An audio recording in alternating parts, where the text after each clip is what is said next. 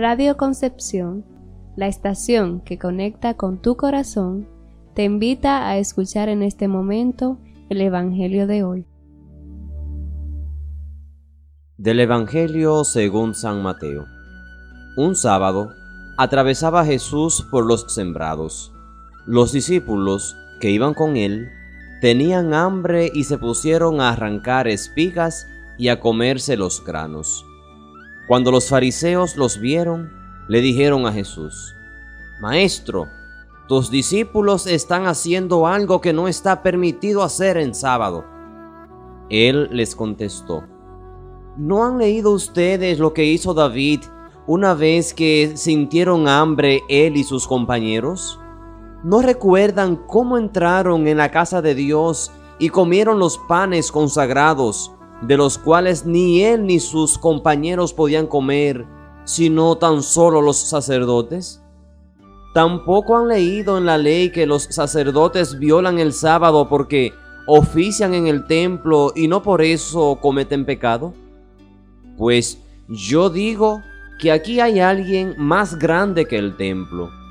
Si ustedes comprenden el sentido de las palabras, misericordia quiero y no sacrificios, no condenarían a quienes no tienen ninguna culpa. Por lo demás, el Hijo del Hombre también es dueño del sábado.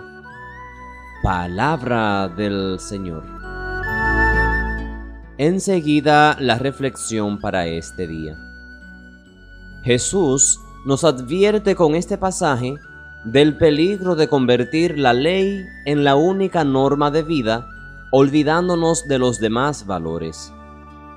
No es que la ley sea mala, lo cual ya nos lo ha dicho San Pablo, sino que puede convertirse en una verdadera cadena que no nos deja vivir. De aquí la importancia de la vida en el Espíritu, ya que éste hace que la ley se convierta en amor. Son muchas nuestras obligaciones diarias, las cuales pueden ser vividas bajo la ley o bajo el Espíritu.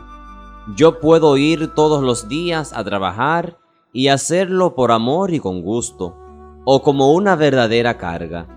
Puedo cumplir con mis obligaciones religiosas, como asistir a la iglesia, de una manera rutinaria y solo por cumplir la ley, o puedo hacerlo por amor y con gusto.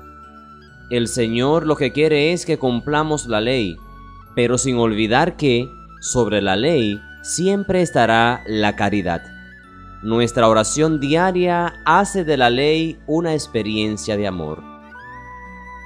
Quiero pedirte en este día un favor especial, y es que tomes unos minutos de tu tiempo y que lo dediques a orar por la salud de los enfermos, por los enfermos de tu familia, de tus amigos o tus allegados, o por aquellos enfermos que no tienen a nadie que oren por ellos.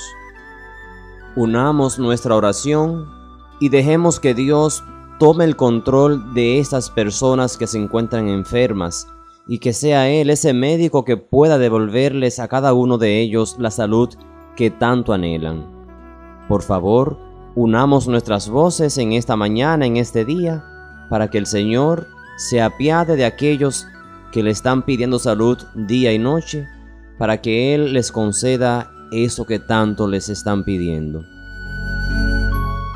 En Radio Concepción, la estación que conecta con tu corazón, hemos presentado el Evangelio de hoy. Que todo lo bueno te siga, te encuentre, te abrace y se quede contigo, y el resto que pase de largo. Feliz día y que Dios te bendiga.